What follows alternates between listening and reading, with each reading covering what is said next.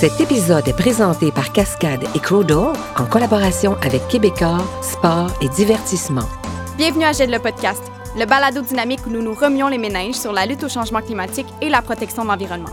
Peu importe notre âge, nous avons tous un rôle à jouer. Joignez-vous à nous cette semaine pour une nouvelle séance de découverte du monde du développement durable avec nos invités extraordinaires. Je suis votre animatrice, Émilie Dufresne. Et je suis votre animatrice, Camille Schleibert. Et, ensemble, apprenons à changer le monde depuis chez soi. Bonjour, Émilie. Bonjour, Camille. Dis-moi, quel va être notre sujet de discussion pour la journée? Eh bien, Émilie, savais-tu qu'on pouvait utiliser des coccinelles pour se débarrasser des pucerons sur nos plantes potagers? Oui, on a déjà fait ça chez nous une fois. Mais quel est le lien avec notre sujet? Eh bien, ce qu'on fait avec les coccinelles pour se débarrasser des pucerons, ça s'appelle la lutte biologique. La lutte biologique? C'est quoi ça? Pour faire simple, quand on retrouve une espèce nuisible dans son potager ou dans son champ, au lieu d'utiliser des pesticides pour s'en débarrasser, on peut à la place utiliser des prédateurs et des parasites naturels de l'espèce nuisible. Quand tu parles de prédateurs et de parasites, c'est quoi exactement la différence? Un prédateur va chasser et tuer sa proie. Il peut le faire de manière active, soit en cherchant dans son environnement pour essayer de la trouver, ou de manière passive, soit en restant tapis dans l'ombre pour attendre qu'une proie se présente. Un parasite, au contraire, va se trouver un hôte et vivre à ses dépens. Dans beaucoup de cas, le parasite va s'attacher physiquement à son hôte et s'en servir comme source directe de nourriture. Mais il existe aussi d'autres façons de parasiter. Et en lutte biologique, qu'est-ce qu'on utilise le plus souvent? Les prédateurs ou les parasites? Ça dépend. Si tu décidais d'en faire chez toi, il y a de fortes chances que les agents de lutte biologique à ta disposition soient des prédateurs. En recherche, les parasites sont beaucoup plus présents de nos jours. Mais les deux sont pratiques. Puis, par curiosité, la lutte biologique, est-ce qu'il y a plusieurs façons de s'y prendre? Des techniques spécifiques? Il existe en effet quelques manières de s'y prendre. L'une d'entre elles est la lutte biologique classique, aussi appelée lutte par importation. Dans ce cas-là, le prédateur ou le parasite utilisé est importé puis introduit. On ne trouve pas dans le milieu naturel de la peste. Un peu comme avec les coccinelles. Ah ouais? Ouais. Une espèce qu'on retrouve beaucoup au Québec est la coccinelle asiatique. À la base, elle vient de Chine et elle a été importée en Amérique pour effectuer de la lutte biologique contre les pucerons dans les champs des cultivateurs. Par contre, elles sont restées dans l'environnement après ça, non? Exact, mais ça, on en reparlera tout à l'heure avec notre invité. D'accord. Sinon, il existe deux autres techniques majeures. L'une d'elles est la lutte biologique par inondation. Contrairement à la lutte biologique classique, le prédateur ou le parasite choisi est un ennemi naturel de la peste visée. On relâche de manière massive le prédateur ou le parasite afin de vraiment éradiquer les pestes. Donc, on fait simplement beaucoup augmenter le nombre d'ennemis naturels. Tout à fait. Enfin, la dernière technique majeure serait la lutte biologique par conservation. Ça consiste à aménager le terrain de façon à attirer des ennemis naturels de l'espèce nuisible visée. C'est super intéressant tout ça. Mais dis-moi, pour l'instant, tu as seulement mentionné un exemple qui tourne autour des coccinelles. Est-ce que la lutte biologique se fait uniquement avec des insectes? Non. La lutte biologique peut s'effectuer aussi avec des mammifères, des oiseaux ou encore des plantes. Mais il est vrai que souvent, la lutte biologique va se concentrer beaucoup sur les insectes. Et dis-moi, pourquoi devrait-on faire de la lutte biologique? Qu'est-ce que ça apporte comme avantage? Eh bien, pour discuter de ça, nous sommes rejoints par Jacques Brodeur, titulaire d'une chaire de recherche du Canada en lutte biologique et professeur à l'Université de Montréal. Bonjour, je m'appelle Coralie Laperrière et je serai votre animatrice pour le reste de l'entrevue avec Jacques Brodeur, professeur à l'Université de Montréal et chercheur à l'Institut de recherche biologique végétale au Jardin botanique. Bonjour Jacques. Bonjour. Merci beaucoup d'être avec nous. Ah, c'est un plaisir. C'est un plaisir de, de m'entretenir avec vous. C'est super ça. Et aujourd'hui, on parle de la lutte biologique. Euh, c'est quoi la lutte biologique? Euh, ben, la lutte biologique, c'est essentiellement une alternative à l'utilisation de pesticides de synthèse pour contrôler des populations d'organismes qu'on considère nuisibles, soit en agriculture, en foresterie, en milieu urbain. Euh, on sait que euh, les pesticides ont plusieurs euh, euh, désavantages au niveau de la qualité de l'environnement, au niveau de la santé humaine, les résidus sur les fruits et légumes. Euh, donc, il y a eu une prise de conscience dans les années 70 là, sur les méfaits associés aux pesticides. Et alors, euh, ben, les chercheurs, les citoyens, euh, le public en général se sont mis à développer des alternatives aux pesticides. Euh, puis des, al- des alternatives, il y en a de toutes sortes. On peut sélectionner des plantes qui sont résistantes aux insectes. On peut euh, aménager notre environnement pour le rendre moins favorable à l'infestation par des insectes, par des maladies, par des mauvaises herbes. Et la lutte biologique, ben, c'est une des alternatives qu'on a, qu'on a développées. Et c'est une des alternatives qui est la plus efficace, la plus économique, et aussi celle qui a le moins d'impact sur l'environnement. Donc, en gros, la lutte biologique, c'est l'utilisation d'organismes vivants, que ce soit des prédateurs, des parasites, des virus, des bactéries, des champignons, qu'on va relâcher dans l'environnement et eux vont avoir un impact positif là, pour réduire les populations d'organismes nuisibles. C'est pas un peu contre-intuitif de mettre plus d'insectes quand on veut se débarrasser des insectes? Non, non, non. En fait, ce qu'on essaie de faire avec la lutte biologique, souvent, c'est de, de recréer un équilibre dans l'environnement qui a été perturbé par euh, l'arrivée massive d'insectes. Je, je vais surtout parler d'insectes, mais on peut aussi euh, parler de maladies ou de mauvaises herbes.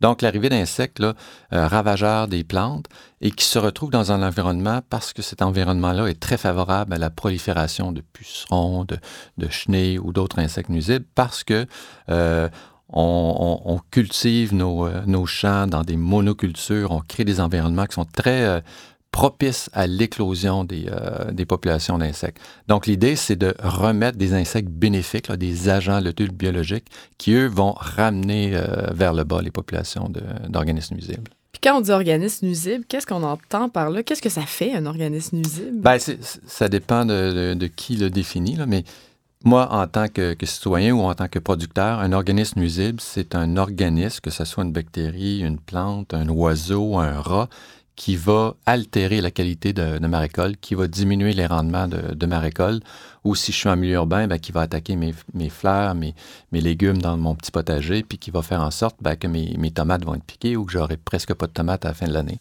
Donc, c'est un organisme qui réduit là, la, la production euh, végétale. C'est un petit vlimeux qui vient tout manger, là, c'est ça. Là, Exact-. Comme les écureuils. Ex- Exactement. Mais faut pas non plus considérer les insectes nuisibles comme des, des organismes qu'il faut absolument euh, se débarrasser, qu'il faut anéantir, voire qu'il faut éradiquer, c'est-à-dire complètement euh, enlever d'un environnement. Ils font quand même partie d'un écosystème. Ils font partie d'une structure écologique qui est stable. Sauf que, sous certaines conditions, ben là, il y a un déséquilibre. Puis à ce moment-là, ces organismes nuisibles-là deviennent beaucoup trop abondants. Puis à ce moment-là, il faut les, il faut les contrôler. Est-ce que les coccinelles, c'est ça? Les coccinelles asiatiques, c'est ça la lutte biologique? Euh, me semble que j'ai déjà Ben là, là, ça. là c'est c'est peut-être pas le bon exemple ou le, le meilleur exemple pour décrire ce qu'est la lutte biologique. Effectivement, les coccinelles, ce sont des prédateurs, des prédateurs de pucerons, entre autres, qui sont un des principaux euh, insectes ravageurs des plantes. Donc, la coccinelle asiatique est, a priori, un bon agent de lutte biologique parce qu'il consomme, il bouffe des insectes qu'on considère nuisibles. Euh, sauf que la coccinelle asiatique, elle n'est pas indigène ici en Amérique. Ce sont les Américains, il y a environ 80-90 ans, qui ont introduit à partir de l'Asie la coccinelle asiatique dans un but très louable de réduire les populations de pucerons dans les cultures, surtout dans les grandes cultures. Sauf que cette espèce-là, euh, elle est extrêmement vorace, elle est grosse, elle est costaude. Et oui, elle va avoir un impact positif pour réduire les populations de pucerons, mais elle est tellement vorace qu'elle va attaquer aussi beaucoup d'insectes bénéfiques, dont d'autres espèces de coccinelles. Donc, la coccinelle asiatique a un effet positif en lutte biologique, mais elle a un effet négatif au niveau de l'environnement. Parce qu'ici au Québec, il y a des espèces de coccinelles indigènes, là, donc qu'on retrouve euh, presque uniquement ici. Qui sont nés ici, entre guillemets, là, qui Ouais, viennent d'ici. Là. ils viennent d'ici, indigènes euh, et tout. On veut les préserver parce qu'ils font partie de notre écosystème. Ils ont un rôle écologique. Mais la coccinelle asiatique est en train de les zapper, est en train de diminuer la population parce que la coccinelle asiatique, sur la plante, s'il y a un puceron, oui, elle va le bouffer. Mais s'il y a une petite coccinelle à côté, une larve de coccinelle, des œufs de coccinelle de population indigène, ils vont aussi les bouffer. Donc ça, ça a un effet négatif. C'est que la coccinelle asiatique, euh, elle est plus considérée comme un insecte qui est euh, intéressant dans des programmes de lutte biologique à cause de, ses, euh, de son comportement là, très agressif. Puis en plus, ben, elle est très peu, ici au Québec, adaptée aux conditions hivernales. C'est la raison pour laquelle les gens se plaignent beaucoup à l'automne que leurs maisons sont envahies de la coccinelle asiatique et ça cause un réel problème, surtout dans des régions comme euh, la Montérégie, euh, l'Estrie et autres. là. Donc, c'est un insecte qui est assez ambivalent. C'était pas le meilleur exemple. Ouais, d'un- c'est ça. ben, ben, justement, je voulais dire cet exemple-là parce que moi aussi, j'ai lu sur la coccinelle asiatique. Ouais. Puis c'était l'exemple que j'avais en tête de lutte biologique, mais là, j'ai vu aussi que c'était pas bien Ouais. correct. Puis, En fait, c'est interdit Ouais. maintenant de vendre Ah la ouais? coccinelle asiatique. Oui, parce que c'est c'est ça, les, les, les dommages associés à la coccinelle asiatique sont, euh, sont trop grands. donc, euh, j'imagine qu'on veut juste des insectes indigènes au Québec quand on utilise la lutte biologique ou on va pouvoir utiliser quand même d'autres Ouais, insectes? non, c'est une excellente question. Ça me permet de- d'aborder la question des, euh, des, des ravageurs envahissants.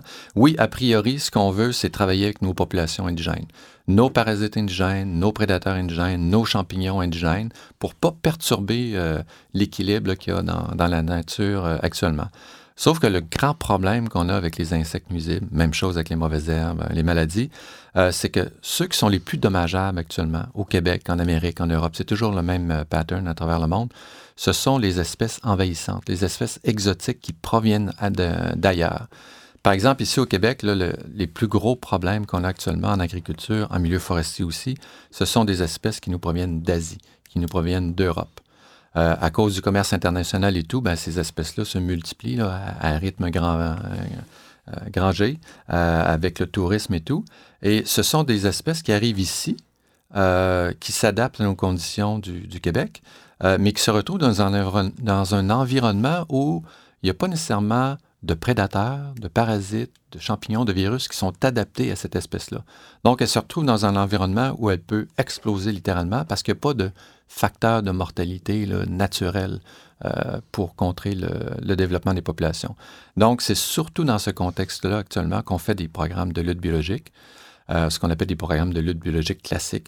Donc, lorsqu'on a affaire à un insecte exotique, on retourne dans le pays d'origine, on cherche les ennemis naturels qui, là-bas, font un contrôle sur, cette, euh, sur ce ravageur-là et on va introduire ici en Amérique des prédateurs, des parasites qui sont spécifiques pour euh, contrer les populations du, du, ravageur exotique. Fait qu'on va prendre des prédateurs d'ici, ouais, des prédateurs d'ici ou des prédateurs encore exotiques? Ben, je, vais te donner un exemple très, euh, très concret. Actuellement, depuis une vingtaine d'années, on observe un nouveau ravageur dans les cultures ici au Québec, le scarabée japonais, un super bel insecte. Il est dommageable parce qu'il attaque à la fois les cultures, les petits fruits, le maïs, le soya, très, très généraliste. Mais il est aussi dommageable parce qu'il attaque beaucoup de, plantes ornementales, les rosiers, les vignes, euh, en milieu urbain, en milieu périurbain. Ça, c'est un insecte qui provient d'Asie. Euh, scarabée japonais, il provient du nord du Japon. Donc, lui, il a été introduit au début du siècle dernier dans le sud des États-Unis et peu à peu, il a progressé vers le Québec. Et là, depuis une trentaine d'années, on l'a au Québec. Euh, il progresse d'environ 30-40 km le long de la vallée du Saint-Laurent. Il est rendu dans la région de Montmagny. Et ce qu'on a fait pour lutter contre cet insecte-là, parce qu'il n'y a pas de prédateurs ici au Québec, sauf quelques oiseaux, euh, il n'y a pas de parasites qui l'attaquent. Donc, le scarabée est libre de se déplacer puis de proliférer. Donc, ce que les chercheurs américains à l'époque ont fait, c'est qu'ils sont retournés au Japon où le scarabée japonais est présent, mais ce n'est pas un problème parce qu'il y a des parasites, des prédateurs, il y a des virus qui l'attaquent puis qui euh, diminuent les populations. Donc, ce que les collègues américains ont fait, c'est qu'ils ont sélectionné un parasite qui est spécifique au scarabée japonais, qui n'attaque que le scarabée japonais. Ils l'ont amené ici en Amérique, ils l'ont reproduit, des centaines, des millions d'individus dans des bio-usines, puis ensuite ils l'ont relâché dans les champs. Et ce parasite-là a été relâché dans la région du Maryland il y a 80 ans environ, et maintenant on le retrouve au Québec. Donc, c'est un bel exemple qui démontre ce qu'est la lutte biologique classique. C'est une lutte biologique qui vise des insectes exotiques et la solution pour contrer euh, ces ravageurs-là, c'est d'introduire des parasites, des prédateurs, des agents de lutte biologique qui proviennent du lieu d'origine du, euh, du ravageur. Je trouve ça vraiment intéressant. C'est vraiment un mix parfait entre comme la science naturelle puis la science-science observée. C'est comme un mix de vraiment les scientifiques qui rentrent dans la nature. Là. Ben, si on veut avoir du succès dans des programmes de lutte biologique, ben, il faut comprendre le problème. Il faut comprendre le ravageur, sa biologie, son écologie. Il faut essayer de trouver les failles dans son, dans son développement et il faut aussi surtout identifier le bon agent de lutte biologique qui va avoir un impact significatif sur euh, les populations. Et ça, quand on développe un programme de lutte biologique, ben, ça ne se fait pas en criant ciseaux, là, ça prend des années et des années. Puis il faut aussi avoir des autorisations lorsqu'on veut relâcher ici en Amérique des, des virus qui proviennent de, de Chine. C'est pas un exemple. oui, c'est pas le bon moment pour en parler. ou, ou, des prédateurs qui proviennent d'Asie. Il faut s'assurer qu'on ne crée pas un nouveau problème en mm-hmm. relâchant ces agents de lutte biologique-là. Donc, il y a tout un système réglementaire maintenant au Canada, aux États-Unis, au Mexique. On travaille beaucoup ensemble euh, pour euh, démontrer de façon euh, significative, de façon formelle, que si on relâche telle guêpe parasite, ben, elle ne causera pas de problème. Puis est-ce que le réchauffement climatique a un impact sur les insectes ravageurs? Est-ce qu'il y en a de plus en plus à cause de ça? Oui, bien, il y, a toutes sortes de cas de figure, là. Euh, mais ici au Québec, là, dans, dans, le nord de, de l'Amérique, euh, le réchauffement climatique va devenir euh, problématique là, au niveau des, des espèces d'insectes ravageurs. Même chose au niveau des, des mauvaises herbes. Évidemment, le climat se réchauffe. Euh, les cultures euh, ont aussi vont avoir la capacité de se développer dans des régions plus nordiques, mais ce sont des conditions qui vont favoriser selon les modèles. On, se projette dans l'avenir selon nos connaissances avec des modèles mathématiques. Donc, c'est des conditions qui vont faire en sorte que les populations d'organismes nuisibles, d'insectes vont être plus abondantes. Ils vont arriver plus tôt en saison. Ils vont être dans les champs plus longtemps parce que la saison de croissance va être plus grande.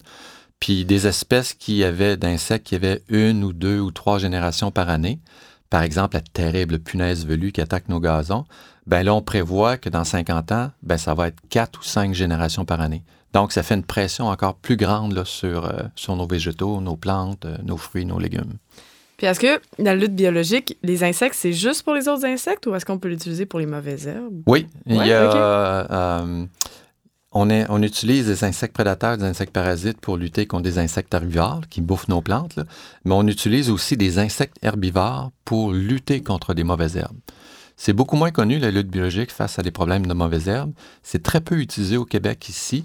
Euh, mais si on va dans l'Ouest canadien, si on va en Europe, si on va en Australie, en Nouvelle-Zélande, euh, c'est une forme de lutte biologique qui est extrêmement bien développée. Donc, on va sélectionner des, euh, euh, des insectes euh, herbivores qui vont attaquer euh, le chien dent ou qui vont attaquer les orties. Donc, c'est un agent de lutte biologique assez original. Puis pour ce qui est des mauvaises herbes, on peut aussi utiliser d'autres types d'agents de lutte biologique qui ne sont pas des, insectes. J'ai déjà vu en action un programme un petit peu farfelu, mais qui, valait le coup d'essayer. C'est l'utilisation de, tortues pour, pour lutter contre des mauvaises herbes sur les îles hawaïennes. Les îles hawaïennes, c'est des milieux extrêmement fragiles, très, très susceptibles à l'invasion par toutes sortes d'organismes. Ils ont des gros problèmes de mauvaises herbes. Il y a beaucoup de tortues là-bas. Donc, euh, on a euh, entraîné des tortues à manger spécifiquement des, euh, des mauvaises herbes. Ça fonctionne, mais c'est pas du tout économiquement rentable. C'est plus pour mettre en valeur la lutte biologique. Ça doit coûter cher, entraîner des tortues, effectivement. Ça doit pas être facile. Ben, les, les, non, l'entraînement est pas si pire. sauf que les tortues se déplacent très peu, très lentement. Puis quand on a des superficies énormes à, à, contrôler, ce n'est pas nécessairement des, euh, des, bons agents de lutte biologique. Là. Mais, je suis contente qu'elles aident. ouais, ouais, mais dans l'esprit des gens, c'est un exemple qui frappe puis qui illustre très bien ce qu'on peut faire avec toutes sortes d'organismes pour les euh, euh, pour qu'ils deviennent utiles aux activités humaines. Puis ça existe-tu depuis longtemps, la lutte biologique? Ça fait-tu longtemps qu'on regarde ça? depuis presque la, nuit des temps. En fait, le, le premier exemple qu'on qui a été répertorié de lutte biologique, euh, ça provient de la Chine.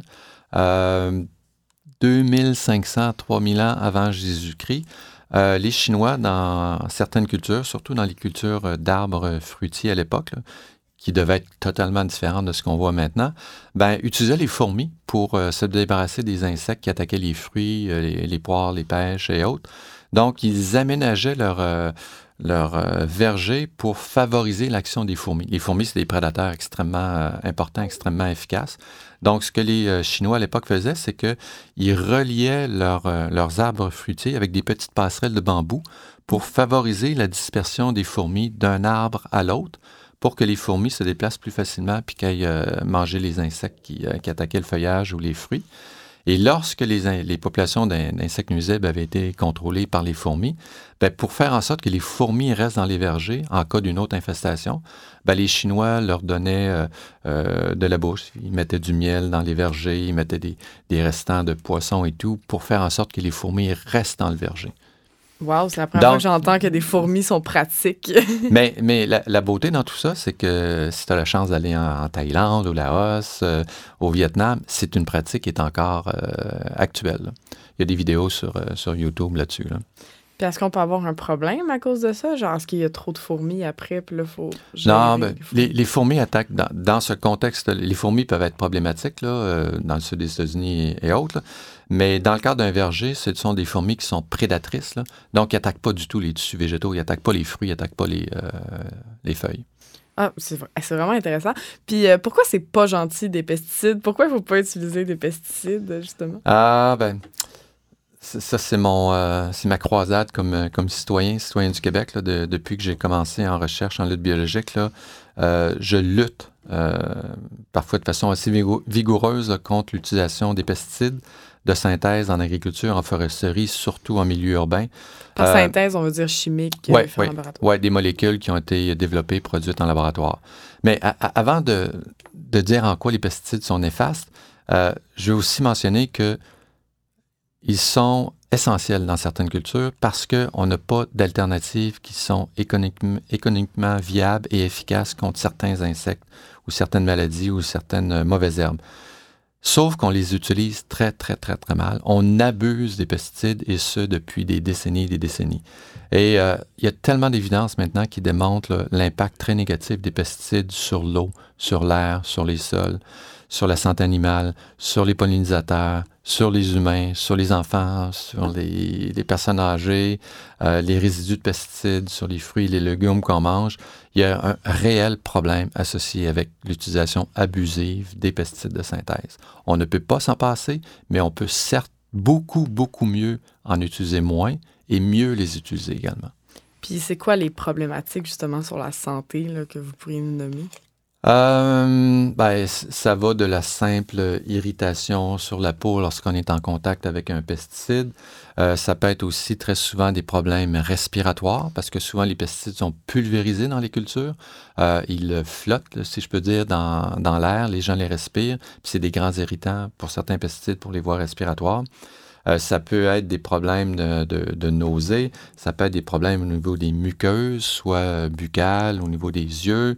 Euh, puis les pires problèmes qu'on rencontre, c'est au niveau des pesticides qui ont un effet sur le système neurologique des insectes, qui attaquent le système neural des insectes. Ben nous, on est très près des insectes. Ça peut paraître un peu curieux, là, mais on partage une grande partie de nos gènes, de notre génome avec celui des insectes. Donc, des pesticides, des poisons qui ont été euh, développés pour contrer, tuer des insectes, ben c'est sûr que ça a un impact négatif euh, contre nous aussi. Et ce qu'on a beaucoup sur le marché actuellement, c'est des pesticides qui attaquent, justement, comme je le disais, le système nerveux des insectes. Et chez l'humain, ben, ça cause toutes sortes de, désordres. Ça peut aller jusqu'à euh, des, euh, des pertes de conscience, des troubles de mémoire. Euh, il y a de plus en plus d'évidence que les pesticides sont à l'origine de certains cas de, Parkinson et autres maladies dégénératives. Donc, il faut. S'en, s'en soucier. Donc, j'imagine qu'on peut s'inquiéter quand Santé Canada, cette année, a voulu augmenter le résidu de pesticides sur les fruits et légumes. Est-ce que c'est on a raison de s'inquiéter? Est-ce qu'on a raison de combattre ça? outré. J'étais scandalisé de, de cette euh, de, de la nouvelle quand c'est sorti dans, dans les médias. Euh, non pas parce que, oui, peut-être que dans certains cas, euh, on peut envisager que si on augmente de 5% les résidus, ça n'a aucun impact ou ça n'a pas d'impact significatif sur la santé humaine. Mais ça va tellement, tellement, tellement à l'encontre de, notre croisade pour l'utilisation plus rationnelle des pesticides, puis le développement d'alternatives, euh, ça n'avait aucun sens. Euh, ça envoyait tellement un mauvais message au niveau de la population, au niveau des producteurs. J'ai jamais compris le, j'ai jamais compris pourquoi Santé Canada s'était aventuré dans cette, euh, dans cette, avec cette position-là. Mais heureusement, très rapidement, grâce entre autres à certains journalistes de Radio-Canada, euh, ben, très rapidement, ben, il y a un tollé, il y a une levée de bouclier dans la population. Puis là, les politiciens n'ont pas eu le choix de répondre. C'était un non-sens. Oui, et heureusement, et j'espère que ça va rester, parce que c'est en suspens qu'on dit, c'est pas Ouais. abandonné tout Ouais. à fait. Ouais. Ben, je, suis convaincu que la décision du gouvernement libéral, c'était en partie lié au fait qu'on s'en allait en élection, puis ça, ça- ça allait devenir une patate chaude. là. Mais j'espère qu'ils vont quand même mettre leur culotte, là, puis euh, analyser la situation froidement, et puis euh, ne, ne pas s'aventurer dans une, une telle entreprise. Puis il y a beaucoup d'autres solutions à mettre en place avant d'augmenter, par Ouais. exemple, les pesticides. Oui, oui, oui. Ça va totalement à l'encontre de, de ce qui se discute actuellement au niveau de la recherche, au niveau de la réglementation, puis surtout aussi au niveau des citoyens. Les citoyens sont de plus en plus conscientisés par rapport aux pesticides, par rapport aux résidus de pesticides sur nos fruits et légumes. T'arrives pas qu'une affaire de même. C'est c'est illogique. là. Ouais, ben, ben, tant mieux, on espère Mm. que ça reste en suspens. Euh, Puis sinon, les gens qui veulent euh, se partir un potager demain matin, euh, ils veulent que ce soit biologique, par exemple. On sait que les, les citoyens et citoyennes sont de plus en plus euh, conscientisés vers ça. C'est quoi, ça serait quoi les, les conseils de la lutte biologique que vous leur, do- leur donneriez pour pas justement qu'ils s'acheter la grosse bouteille de pesticides à quincaillerie? OK, donc, un citoyen qui a un potager personnel, là, qui n'est pas en production commerciale, là, qui a son petit jardin dans, dans sa cour. Ouais. Ben, euh, ben, premièrement, je dirais d'éviter évidemment euh, les, les, pesticides. Euh, très, très rarement sur de petites superficies dans des jardins qui sont assez diversifiés avec des plants de poivrons, des plants de tomates, des plants d'haricots et tout. C'est rare, c'est très rare qu'on ait des problèmes d'insectes ou de maladies ou de mauvaises herbes qui, vont, euh, qui vont ruiner notre, notre récolte. Et souvent, les superficies sont tellement petites, tellement diversifiées que c'est relativement facile lorsqu'on voit un problème de le régler, soit en écrasant un insecte, en enlevant les feuilles qui sont atteintes de maladies et tout. Donc, rarement, en fait, très rarement, on, on, devrait avoir recours à des pesticides. Euh, il existe sur le produit ce qu'on appelle des biopesticides qui se vaporisent un peu comme des pesticides de synthèse, mais qui sont faits à partir d'extraits de, végétaux et tout. Donc, on devrait a priori prioriser des biopesticides qu'on retrouve là, dans, les, euh, dans les quincailleries, euh, entre autres. Pour ce qui est de la lutte biologique, il y a très peu d'alternatives actuellement qui sont disponibles sur le marché pour le citoyen, monsieur et madame tout le monde. Euh, la lutte biologique s'est beaucoup développée euh, au niveau national pour des insectes envahissants, entre autres, et évidemment en agriculture, en foresterie. Il n'y a pas un marché actuellement qui est très développé pour la lutte biologique euh, en milieu urbain ou dans les, petits potagers. Mais le, conseil que je peux donner aux gens, c'est d'aménager leur, verger pour qu'il soit diversifié. Plus c'est diversifié, moins on a de problèmes d'insectes. Donc, aller plutôt en prévention qu'en curatif. Puis là, on a parlé monsieur, madame, tout le monde, mais mettons dans le big picture, est-ce que de la permaculture, ça aiderait ou une, agriculture plus diversifiée, moins de monoculture, est-ce que ça aiderait C'est la clé. La raison pour laquelle actuellement, dans l'Ouest canadien, au Québec, dans les champs de maïs, dans les champs de soya, on a beaucoup de problèmes d'insectes, c'est parce qu'on crée un environnement qui est tellement favorable à la prolifération euh, de ces insectes ravageurs. C'est ça qui crée le, le problème plus on va vers des cultures qui sont diversifiées, plus on va vers des petites superficies, moins on a de problèmes de maladies et d'insectes. Euh, imagine si tu es une pyrale du maïs, par exemple. Euh, est-ce que tu aimerais mieux te développer, te reproduire euh, en Montérégie, où il y a des centaines de milliers d'hectares de champs de maïs, ou, euh, je sais pas moi, en Gaspésie, où là, tu as un petit champ de maïs à droite, puis tu as un petit champ de, betterave à gauche et tout, là, on crée des environnements qui favorisent l'explosion des populations d'insectes euh, ravageurs. Donc, l'aménagement de nos champs, l'aménagement de notre territoire euh, est une euh, des conditions pour arriver à diminuer, entre autres, l'utilisation des pesticides. Puis est-ce qu'il faudrait aussi utiliser de la. Est-ce que pour des jardins de fleurs, par exemple, pour les pollinisateurs, est-ce qu'il faut aussi utiliser. Euh, est-ce que la lutte biologique est aussi euh, pertinente? Euh, la lutte biologique est aussi pertinente, mais elle est aussi très peu disponible dans les, dans les, dans les ou dans les, dans les jardins en milieu urbain ou périurbain. Et dans ce, dans ce cas-là, comme pour, au niveau des potagers, ce qui est important, c'est de ne pas utiliser de pesticides. Parce que lorsqu'on utilise un pesticide, oui, on va régler peut-être notre problème de puceron, notre problème de trips ou notre problème de chenilles, mais on va aussi claquer des insectes qui sont bénéfiques, entre autres des insectes pollinisateurs, entre autres des insectes qui décomposent la matière organique, et aussi on va claquer des prédateurs, des parasites. Donc, on va créer un vide qui va peut-être favoriser l'explosion d'insectes ravageurs. Donc, le premier message, la première chose à faire, c'est d'éviter d'utiliser les pesticides parce qu'ils contaminent l'environnement, parce qu'ils ont un impact euh, négatif sur la santé humaine, sur la santé de votre chien, sur la santé de votre chat aussi, mais aussi parce que plusieurs de ces pesticides-là sont très peu sélectifs, puis ils vont aussi éliminer d'autres insectes euh, qu'on considère comme étant bénéfiques. C'est quoi les insectes bénéfiques, justement, là, pour pas que je m'en aide les, les, les, tuer dans mon jardin? ben, euh, je te dirais la grande, grande, grande majorité des insectes sont, sont bénéfiques ou n'ont pas d'impact significatif sur les activités humaines. Mais les, les, principaux insectes bénéfiques, il faut tout de suite penser aux pollinisateurs. Mhm. Euh, il, y a, la crise des abeilles actuellement, la crise des bourdons, la crise des pollinisateurs naturels aussi.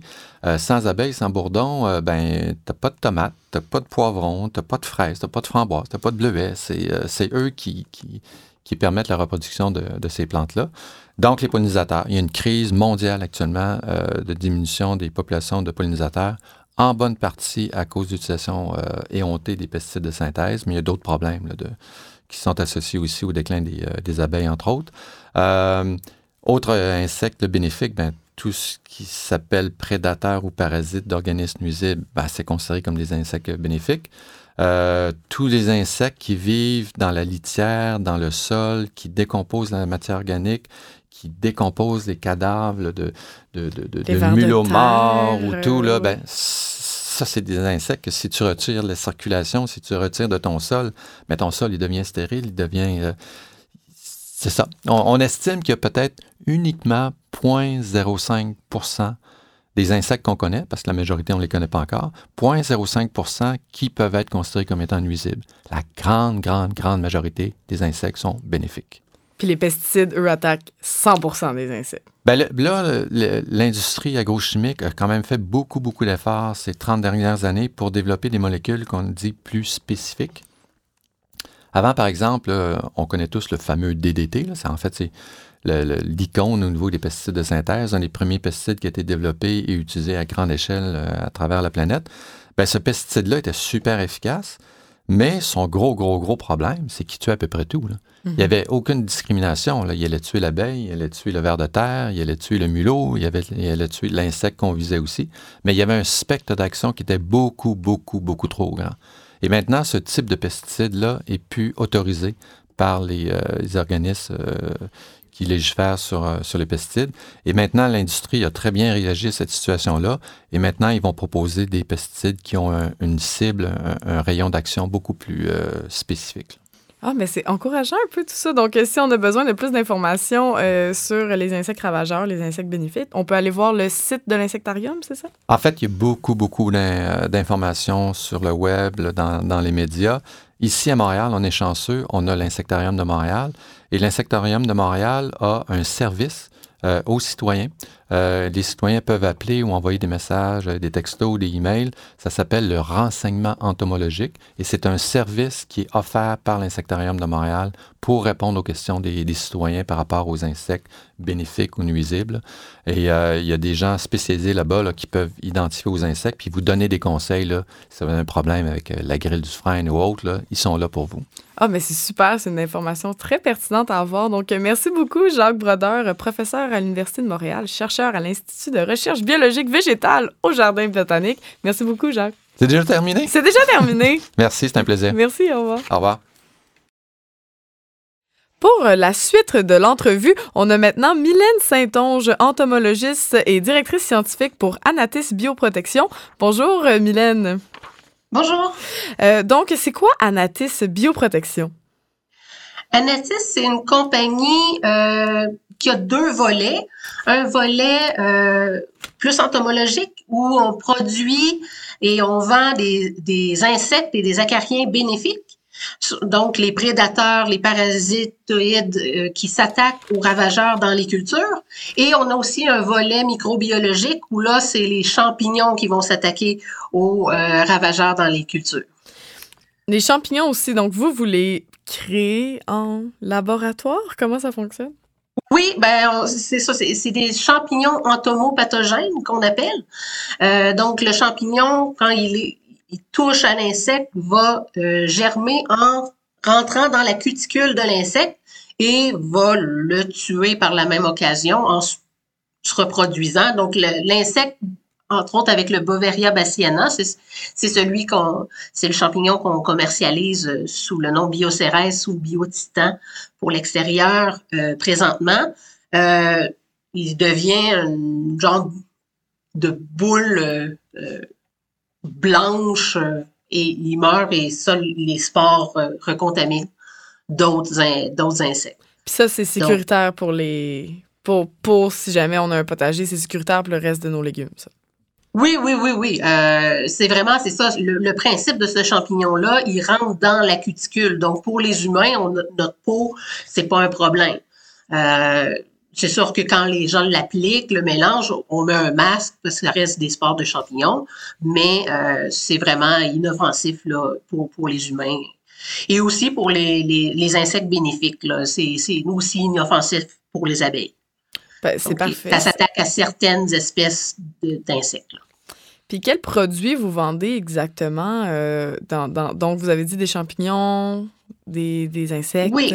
Ben, le- la partie microbiologique, c'est le biocérès et le biotitan qui est à partir de, de ce champignon-là, euh, Boveria bassiana.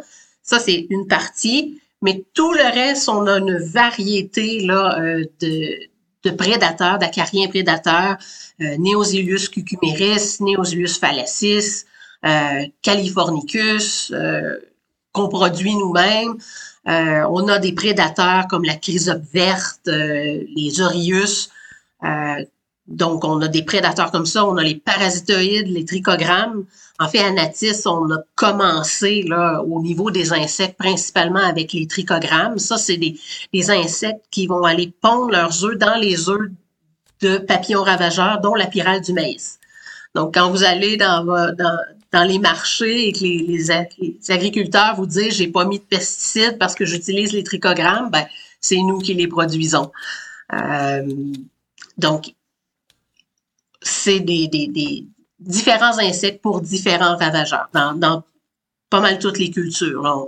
Chaque euh, ravageur a sa gamme de prédateurs qui peut, qui peut l'éliminer. Puis à qui s'adressent les produits que vous vendez? Est-ce que c'est à monsieur, madame, tout le monde? C'est pour les grosses, euh, les grosses cultures? Majoritairement, on s'adresse aux agriculteurs. Euh, en, les, les, maraîchers en serre ou en champ, les ornementaux, ceux qui produisent nos fleurs, les, les fleurs pour les, les centres jardins, euh, aussi les producteurs de cannabis, euh, maintenant, sont plus Ah ouverts. oui? oui, ben, y a, il y a beaucoup de ravageurs qui s'attaquent à cette culture-là. Et on a une section aussi euh, pour monsieur, madame, tout le monde. Donc, euh, euh, un de nos plus gros produits, c'est les trichogrammes contre les mythes alimentaires ou les mythes de vêtements. Donc, okay. ça, c'est un gros, c'est notre plus gros produit pour le résidentiel. Sinon, il y a les, les, gens qui ont leur potager, qui peuvent vouloir mettre les, les prédateurs euh, euh, au lieu de mettre des pesticides là, pour leur potager euh, résidentiel. Là. Euh, mais c'est pas notre plus gros marché. J'imagine. Oui. comment on peut se procurer des produits si justement on a un petit potager? Ou si même on est un grand agriculteur? On a un site de vente en ligne, donc euh, N'importe qui peut aller sur le site de vente en ligne et acheter nos produits. Il y a seulement le BioCRS, même si c'est un produit biologique, ça prend un permis d'application de pesticides pour ce produit-là. Donc, les agriculteurs doivent avoir leur permis. Euh, sinon, tous les, prédateurs, tous les, insectes bénéfiques peuvent être achetés par n'importe qui sur notre site de vente en ligne. Par contre, si euh, une personne, c'est un producteur, ben là, on, a un code pour les producteurs pour qu'ils pour que sur le site de vente en ligne, il y ait un prix producteur, qui est un, un, peu plus bas, vu les volumes plus gros qu'ils vont acheter. Et puis, vraiment, euh, les plus gros producteurs, euh, on a aussi des représentants là, euh, qui vont leur faire des plans, faire de la consultation là, pour les, les, producteurs, puis on a le service à la clientèle. Là, même si monsieur, madame, tout le monde a une question, on a quelqu'un pour, pour répondre aux questions. Mais le site est, est assez complet peut, euh, peut se débrouiller tout seul. Ce qui est, pour certains, c'est pratique. peut commander à minuit le soir si vous voulez. Si vous voulez parler à quelqu'un, il faut, faut, le faire euh, Pas à sur, les heures de, sur les heures de bureau. Il n'y a personne qui reste euh, jour et nuit à répondre au téléphone. Je comprends ça. Puis euh, vous êtes directrice scientifique, donc c'est quoi les, les, recherches que vous faites en ce moment? ben, nous, on, on on produit une partie de ce qu'on vend, des insectes puis des acariens qu'on vend, mais aussi on en distribue. Euh, on a d'autres partenaires, là, principalement canadiens, qui, produisent d'autres espèces pour vraiment avoir des solutions pour tous les ravageurs. Euh, donc, moi, ma job en partie, c'est de développer des nouveaux élevages, euh, des, cultures où on n'a pas de solution, où on a de moins bonnes solutions, mais là, on va faire des nouveaux élevages pour aider euh, les agriculteurs avec des produits euh, frais et euh, efficaces. Donc, développer de plus en plus de, de différents euh, pro produits, ben, en fait, élever des, des, des, espèces différentes et aussi euh, aider euh, dans l'application de ce qu'on a déjà. Comme par exemple, on, on fait des tests, les trichogrammes présentement, ça c'est un exemple, là, on, on en, ils sont mis dans les champs avec des trichocartes. La trichocarte fonctionne numéro un, c'est facile à appliquer. Euh, j'ai des agriculteurs qui m'ont dit, ah, j'avais pas le temps, j'ai donné ça à mon enfant de 10 ans, puis il est allé les mettre dans le champ. C'est, ça n'a pas besoin. Par contre, les agriculteurs qui ont des très grandes superficies, les mettre à la main, euh, ça implique qu'il faut que tu marches ton champ. Fait que c'est environ, ça prend une demi-heure à l'hectare. Fait si tu as un hectare, deux hectares, c'est pas un problème. Ça te prend une heure par semaine d'installer tes cartes. Si tu as un champ de 300 hectares, là, ça te prend vraiment une main-d'œuvre dédiée. Donc, on travaille à essayer de, de, de garder les trichogrammes comme produit, mais de changer la méthode d'application. Donc, on a fait des tests pour les pulvériser, euh, de les mettre dans le tracteur. Euh, au lieu des pesticides, on met les, les, insectes dans le tracteur pour les shooter dans le champ. Euh, de la façon dont les agriculteurs n'ont pas besoin d'avoir une nouvelle technique. C'est la technique qu'on connaissent, c'est leur tracteur et ils utilisent leur tracteur pour, les pulvériser dans le champ ou euh, avec des capsules lâchées par des drones. Donc, le drone qui fait 5, euh, 5 hectares en 10 minutes, là, là on peut parler de, d'aller chercher des grandes superficies euh, pour utiliser les trichogrammes plutôt que des pesticides. Donc, c'est, aussi dans ces, dans ces, euh, ces aspects-là qu'on travaille. On travaille à développer des nouveaux produits, puis aussi à rendre plus accessibles les produits qu'on a déjà. Puis, euh, comment ça fonctionne de de, l'élevage d'insectes, vous avez dans un sous-sol? Comment ça se passe? Non, ben, en fait, c'est chaque, chaque espèce a sa, sa chambre environnementale. Euh, dans le fond, faire des insectes bénéfiques, il faut qu'on soit plus efficace que la nature. Euh, des chrysopes, il y en a dans la nature euh, naturellement. Nous, on booste la nature en, les en les produisant dans leurs conditions idéales, euh, en leur fournissant de la bouffe. Ils n'ont pas besoin de chercher, ils l'ont à côté d'eux. Euh, ils sont, on est capable de les faire se reproduire beaucoup plus que ce qu'ils feraient en nature.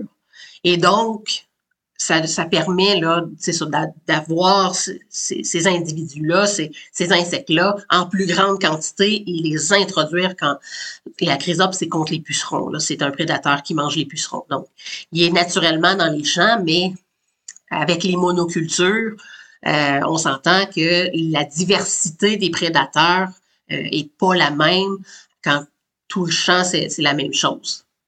D'où le, le fait qu'il faut protéger les, les les, les, boisés et tout ça. Mais on s'entend, l'agriculture de nos jours, c'est la même culture pendant très longtemps. Donc, il faut booster euh, la nature. Euh, les, les, trichogrammes, par exemple, bon, eux, on les élève, euh, au lieu de les élever sur leur haute cible, qui est la pyrale du maïs, qui est difficile à, à élever, mais souvent, on a des autres alternatifs. On a des diètes alternatives. Donc, qui, ça facilite l'élevage. Donc là, on, fait les trichogrammes sur, la, sur une pyrale du, de la farine, Ephistia. Euh, donc ça, on est capable d'avoir plus facilement des œufs, donc on peut produire en plus grande quantité que si on le faisait sur l'espèce haute. Euh, comme par exemple les cucuméris, ça mange des trips, mais on les élève sur une espèce euh, différente pour les multiplier, donc pour faire des individus là, à prix abordable, mais qui vont quand même s'attaquer aux trips ou aux pucerons. Donc, c'est ça. Il faut, c'est pour ça qu'on n'a pas des solutions pour tout. Chaque mm-hmm. espèce ne peut pas se produire parce qu'on n'arrive pas à les faire euh, euh, de façon plus efficace que la nature. Il faut qu'on soit plus efficace que la nature euh, à les faire en, en élevage, mais c'est ça, en étant dans des conditions idéales, euh, les prédateurs aussi ont des prédateurs. Donc, on, élimine ce facteur-là. On leur donne de la, nourriture euh, autant qu'ils veulent. Euh, des fois, on a des autres alternatives qui facilitent leur élevage. Donc, ça nous permet d'avoir des grandes quantités, des, bons insectes, des bons acariens pour venir à bout de, de ce qu'on veut pas. Ben, c'est super, ça, ça, ça, ça, conclut bien. On a parlé aussi avec euh, Jacques Brodeur, qui est un professeur euh, de l'Université de Montréal, qui nous a parlé de lutte biologique. Donc, euh, ça conclut bien tout ça. Donc, on peut aussi regarder donc le site Internet d'Anatis Bioprotection. Merci beaucoup, Mylène Saint-Onge, pour ces précieuses informations. Ça fait plaisir.